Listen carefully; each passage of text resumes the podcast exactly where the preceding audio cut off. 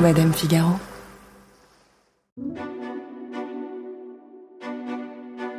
Supermodèle.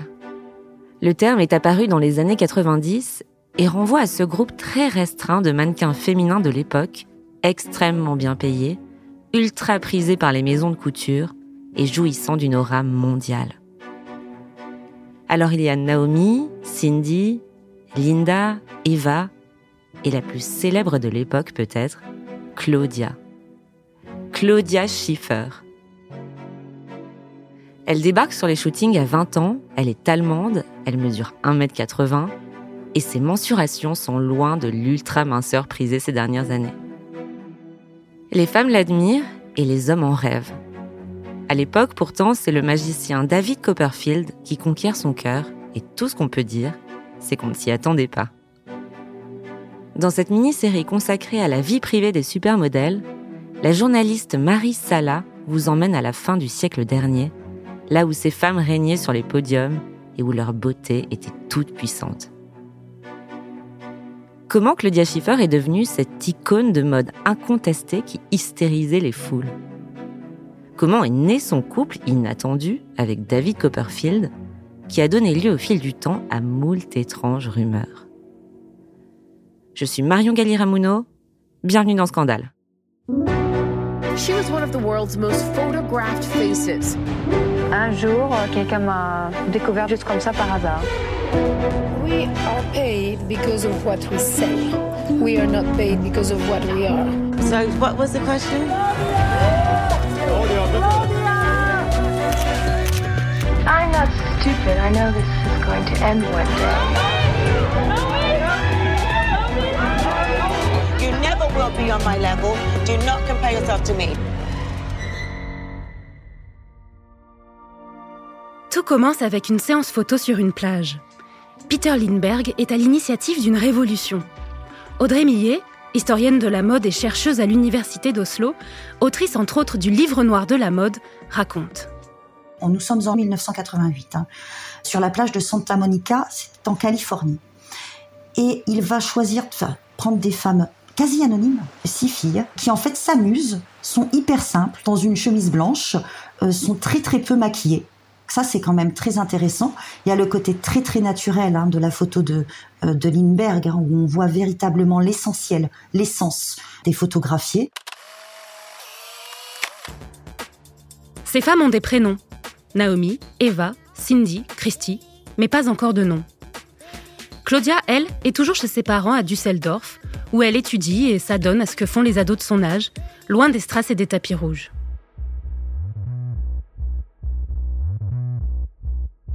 Peter Lindbergh enverra cette photo à de nombreux magazines pendant plusieurs années, sans succès. Qui voudrait d'une bande de filles pas maquillées, en chemise, en groupe et en noir et blanc? Personne à part lui. Même Anna Wintour les rejette alors, par manque de sophistication. Jusqu'à ce qu'en 1990, deux ans plus tard, l'équipe de Vogue UK change de direction et qu'un vent d'air frais souffle sur leur ligne éditoriale. Liz Tilberis, alors rédactrice en chef, ouvre un tiroir, retrouve les clichés de cette étrange séance photo sur la plage et, coup de génie, elle prend une décision qui marquera l'histoire de la mode à jamais. Mettre cette photo en couverture. Linda Evangelista raconte. C'est l'événement auquel tout le monde se réfère comme étant le moment où les supermodèles sont nés. Jamais j'aurais pensé que ça allait créer le phénomène que ça a été. C'était quelque chose d'énorme. Dans la foulée, le public se prend d'affection pour elle. Et il n'est pas le seul. Un certain George Michael est en train de produire son nouvel album. Et il a besoin de faire mouche avec son prochain clip, au titre non moins révélateur, Freedom 90.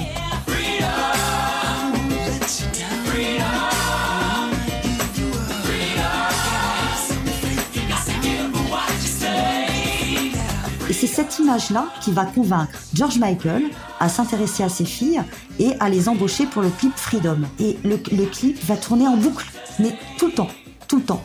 Donc ces filles deviennent très très familières à tous. Là, le marketing s'est mis en, place, mais ce fut un séisme, un véritable séisme. C'est-à-dire que vous pouviez ne pas avoir MTV. avoir 11 ans, par exemple. Vous pouviez également euh, ne pas écouter George Michael. Mais si vous alliez faire vos courses pour les affaires scolaires fin août, début septembre, vous aviez l'agenda Claudia Schiffer, la trousse, le sac à dos. Donc on touche les petites filles euh, également. Et, ça, ça a été quand même la force d'une très très grande machine marketing qui, s'est mise en place. Hein.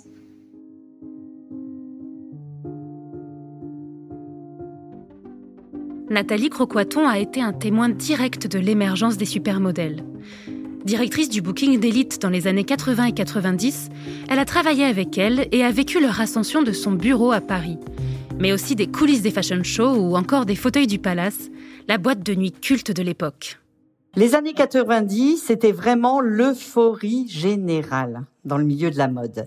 Donc c'était c'était quelque chose d'assez incroyable, l'imagination, la création, l'émergence des magazines. C'était vraiment et puis c'était un peu très familial, c'est-à-dire qu'on se fréquentait tous et c'était quand même le milieu de la mode, c'est-à-dire qu'il n'y avait pas beaucoup de gens extérieurs. Voilà. Et moi, je me souviens quand on travaillait, euh, c'était avec un papier, un crayon, des cigarettes. Euh, on était autour d'une table très bruyante. On parlait tous en même temps. Pas de fax, pas de photocopie.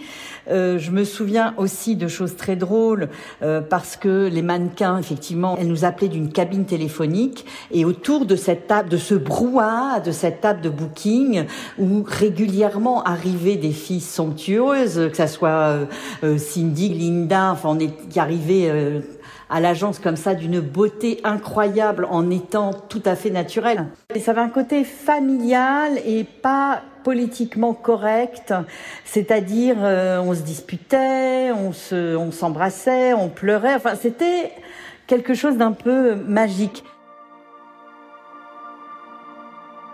Élite, à ce moment-là, c'est le passage obligé pour les aspirantes mannequins.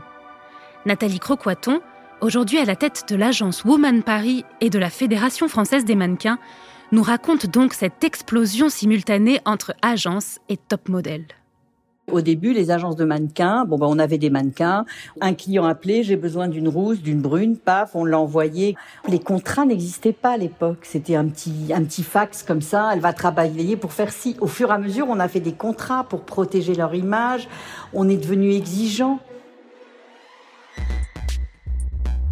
Le pouvoir des mannequins et de leurs agences s'installe. Elles ont une attitude nouvelle, sont payées des fortunes.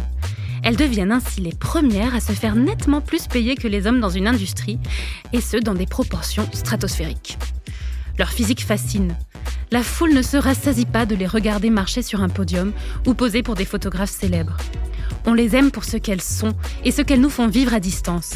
Les soirées, les tapis rouges, la musique, les podiums, les romances dans les tabloïds. La naissance de ces icônes en voit arriver une qui va marquer l'histoire de la mode à tout jamais. Elle est grande, blonde, candide, arrivée tout droit de Düsseldorf en Allemagne, elle n'est pas pour autant moins ambitieuse que les autres.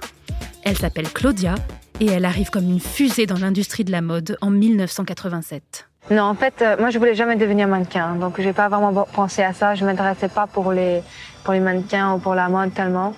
Euh, j'étais à l'école, j'avais, beaucoup de hobbies. J'ai joué au tennis, au piano, j'ai fait du ballet. Et un jour, euh, quelqu'un m'a découvert juste comme ça par hasard. Qui?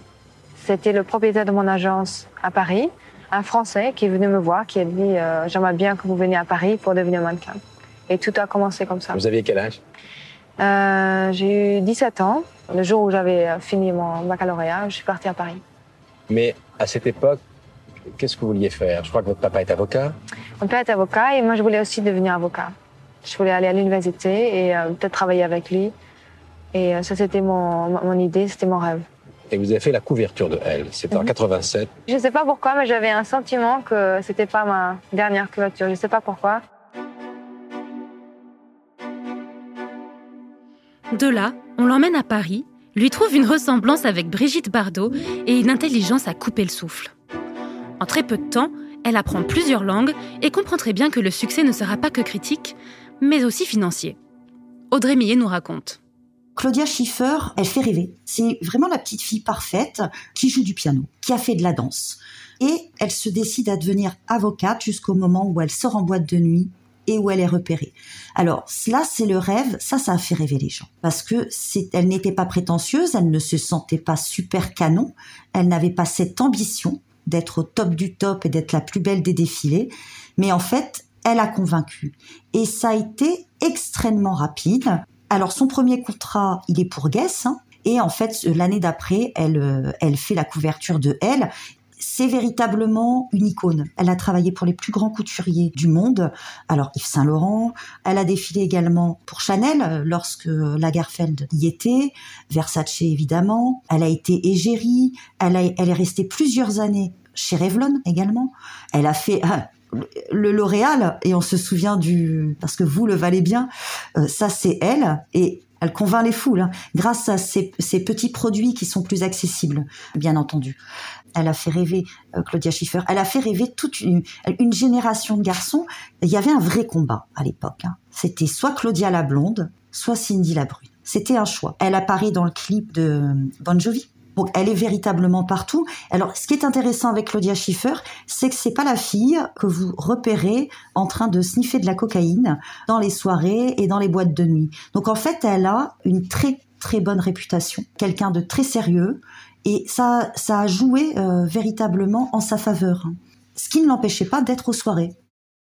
Pour Audrey Millet, ce qui fait la popularité de ces supermodèles, c'est aussi le mythe qui les entoure le conte de fées qui se réalise, que tout le monde rêve de vivre, mais qui n'existe que pour ces femmes hors du commun. Le public vit alors par procuration. Il y a cette question de destinée. Claudia sort en boîte de nuit, est repérée et très peu de temps après devient une superstar euh, mondiale. C'est-à-dire que chez elle, ça devait être inné. Voilà ce que disent les gens. Ces choses-là peuvent arriver. Alors, on voit pas le prince charmant hein, dans cette histoire euh, à la fin, mais il y a quand même un médiateur, hein, ce type qui la, qui la repère, qui pense qu'elle peut être une superstar. Et euh, c'est un conte de fées. Euh, c'est un véritable conte de fées. C'était à ce moment-là qu'elle a dû illuminer et apparemment, elle illumine naturellement sans rien faire parce qu'elle est juste en boîte de nuit et elle boit un verre. Moi, je ne fais rien pour être numéro un, pour, vous dire la vérité. Chose que je fais, c'est de, travailler, tout, donner tout mon, maximum et tout ce que je peux donner pour faire des belles photos, pour faire des, bons défilés, tout, ce qui, tout ce qui concerne mon métier. Et euh, c'est pas vraiment un travail pour être numéro un, c'est juste un travail pour vraiment donner, donner le, le maximum, c'est tout. Et pourtant, Claudia est une timide. Professionnelle, enjouée, mais timide. Elle le dit elle-même sur un plateau télévisé. Vous n'avez pas encore fait de plateau télévisé dans ce pays? Non. Et pourquoi? Est-ce qu'il y a une euh, raison? J'imagine que vous avez été invité. Nous, on vous a déjà invité plein de fois. Oui, en effet. Euh, bien, je crois simplement qu'il n'y a pas vraiment de raison à part le fait que je suis timide. C'est un enfer pour moi d'être ici avec vous ce soir. Vous dites que vous êtes très timide, mais euh, je pense que pour certains d'entre nous, c'est difficile. Pas d'accepter, mais de le comprendre, parce que je vous ai vu défiler, et quand vous défilez, c'est devant un public. Il y a des photographes. Parfois, vous ne portez pas beaucoup de vêtements, comme toutes les mannequins. Donc, vous n'êtes pas timide dans ce sens-là, mais vous avez peur de parler en public. Je suis timide quand il y a beaucoup de monde. Ça va quand on est seul à seul ou qu'il y a peut-être quatre ou six personnes. Mais quand il y a plus de monde, je ne me sens pas tout à fait à l'aise. Je ne me sens pas très bien. Je suis une personne vraiment très timide. Et quand je porte du maquillage ou que l'on m'habille, j'ai l'impression que je peux être quelqu'un d'autre. Et donc, Claudia Schiffer, c'est assez rare de la voir faire la une des tabloïds. Sauf à une occasion, en 1993. Revenons donc sur un épisode étonnant de la carrière de la mannequin, au summum de son succès. L'idylle entre Claudia et le magicien star de la décennie, David Copperfield. Et pour rester dans le thème kitsch, Michel Drucker nous présente ce couple sensation du moment en plein direct à Monte-Carlo. On va présenter quelqu'un maintenant qui est le plus grand magicien du monde, qui s'appelle euh, David Copperfield, et qui je connais bien, très bien même aussi. Vous l'avez rencontré en Allemagne? Oui, à Berlin. Il avait fait un spectacle là-bas. Et, vous êtes monté sur scène? Je suis montée sur scène pour une élésion. Et, et vous avez été sous le charme? Oui. Bonsoir David. Alors, David, Claudia nous a dit qu'elle a été fascinée euh, par votre talent, mais elle était fascinée par, par le personnage que vous êtes quand elle vous a vu la première fois euh, en Allemagne. Et vous, qu'est-ce qui vous a fasciné le plus quand vous l'avez vue, elle? The most beautiful girl in the world. So, Yeah. uh, Claudia est la plus belle fille du monde, mais les gens ne savent pas combien elle est belle à l'intérieur. Une histoire d'amour des plus surprenantes et lunaires. L'égérie du chic s'éprend du magicien populaire un poil ringard. Lui, le cheveu dru, la mèche tombante sur le front, a déjà une coupe à côté de la plaque. Ce grand brun au regard de biche est obsédé par la magie. Et, elle, sublimement effacée pour lui laisser profiter de sa lumière. Une association qui détonne, car les supermodèles sont plutôt alors connus pour être les fiancés des stars du rock ou des acteurs. Cindy Crawford avec Richard Gere, Linda Evangelista avec Kyle MacLachlan, ou encore Naomi Campbell avec Mike Tyson. Et il n'y a pas que le public que ça étonne, même les journalistes s'en mêlent. Un magicien C'est un magicien qui a réussi à avoir une femme comme ça Ça me rend fou. Une rockstar, on veut bien, ou même un athlète, un acteur, mais un magicien, tout simplement inimaginable. Et sorti de nulle part, David Copperfield apparaît. Lorsqu'ils ont été vus pour la première fois ensemble, nous avons demandé à Claudia quelle était la nature de leur relation. Non, non, désolé, on est juste amis. Mais à peine quelques mois plus tard, celui qui fait disparaître la statue de la liberté d'un coup de baguette magique a jeté un sort à Claudia. Leur entourage crie sur tous les toits qu'ils sont fous amoureux, tout le temps ensemble, toujours à roucouler et à se toucher. Ils sont carrément dingues l'un de l'autre. Peut-être que cela est dû au yacht à 2 millions de dollars qu'il lui a offert, ou au fait qu'il ait gagné 26 millions de dollars l'année dernière et qu'il ait fait la couverture du magazine Forbes. Mais Claudia, elle, promet, c'est à cause de ses yeux, de ses fabuleux yeux noisettes. Ils ont même fait des tournées ensemble pour les shows du magicien et réalisé un documentaire sur la carrière de David Copperfield. À ce moment-là, Claudia est au sommet de sa carrière. Dans ce documentaire de 1994 intitulé 15 Years of Magic, disponible sur YouTube, le kitsch côtoie l'illusion. Et Claudia est clairement le faire-valoir de cette compilation des exploits du magicien.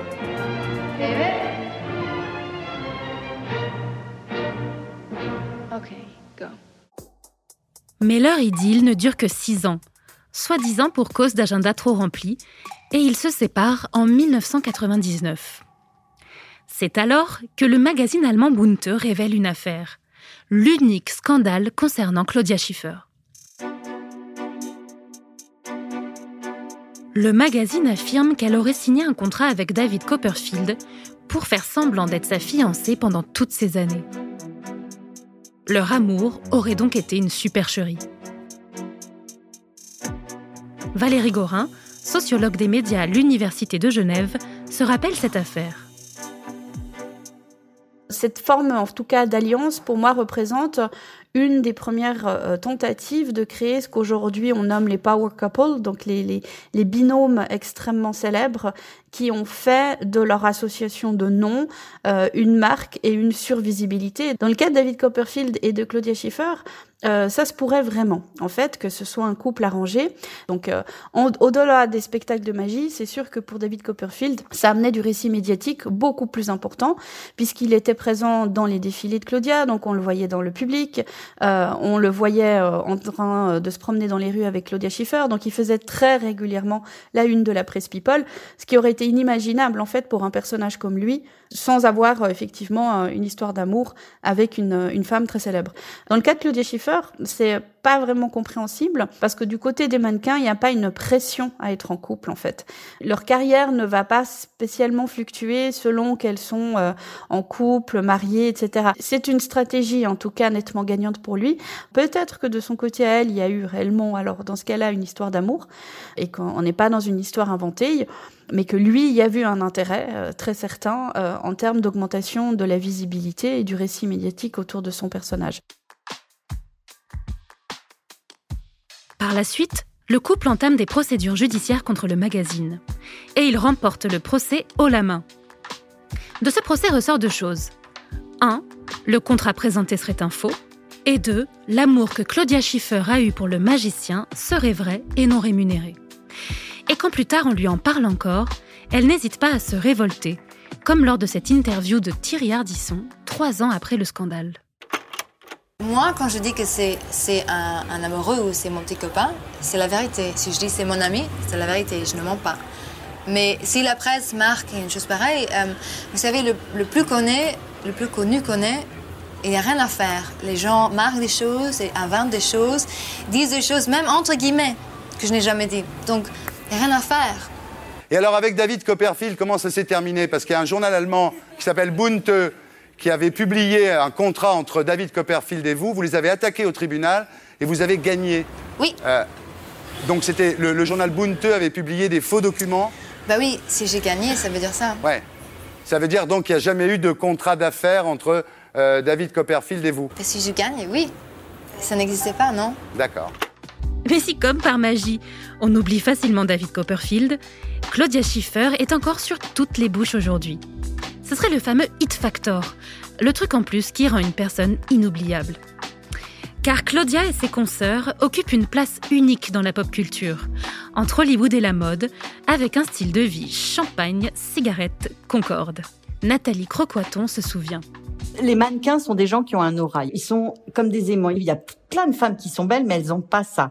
Et ensuite, vous avez des personnages qui sont pas forcément terribles. Et d'un seul coup, vous allumez une lumière, vous les mettez devant une caméra, et on ne sait pas pourquoi. Elles sont incroyables.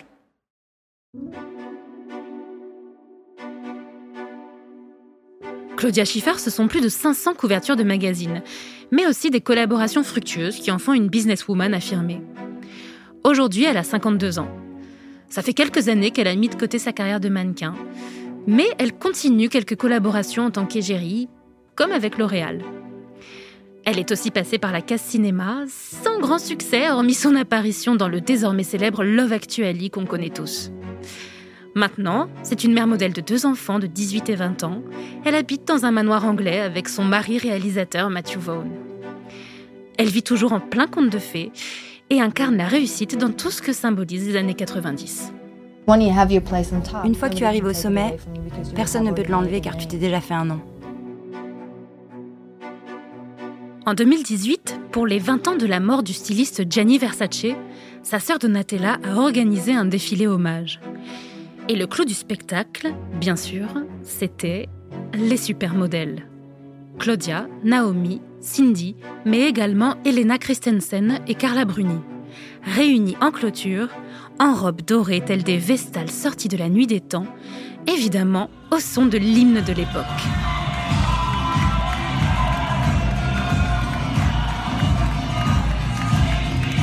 Cette réapparition marque un retour en force des supermodèles des années 90. Mais est-ce que c'est pas juste parce qu'on est tous nostalgiques de cette époque révolue? Quand on en parle, on a l'impression que tout était que créativité et des mesures. Donc finalement, c'est peut-être pour ça que ces grandes prêtresses des podiums reviennent à la mode, plus désirables que jamais.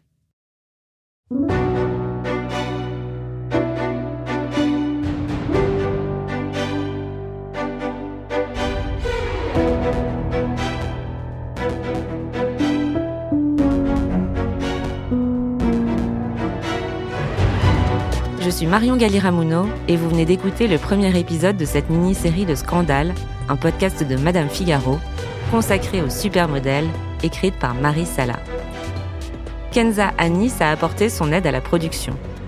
À la prise de son, Louis Chavin. Jean Thévenin a fait le montage, la réalisation et le mix de cet épisode. Il a aussi composé les musiques, dont certaines ont été arrangées par Thomas Rosès. Lucille Rousseau-Garcia est la productrice de Scandale et Océane Sunny en est la responsable éditoriale. Si cet épisode vous a plu, vous pouvez nous laisser des étoiles et des commentaires. Et n'hésitez pas non plus à vous abonner à Scandale. Ça vous permettra de ne pas rater les prochains épisodes. On revient dès la semaine prochaine avec un épisode sur une autre supermodèle à la beauté phénoménale et au tempérament sulfureux, Naomi Campbell.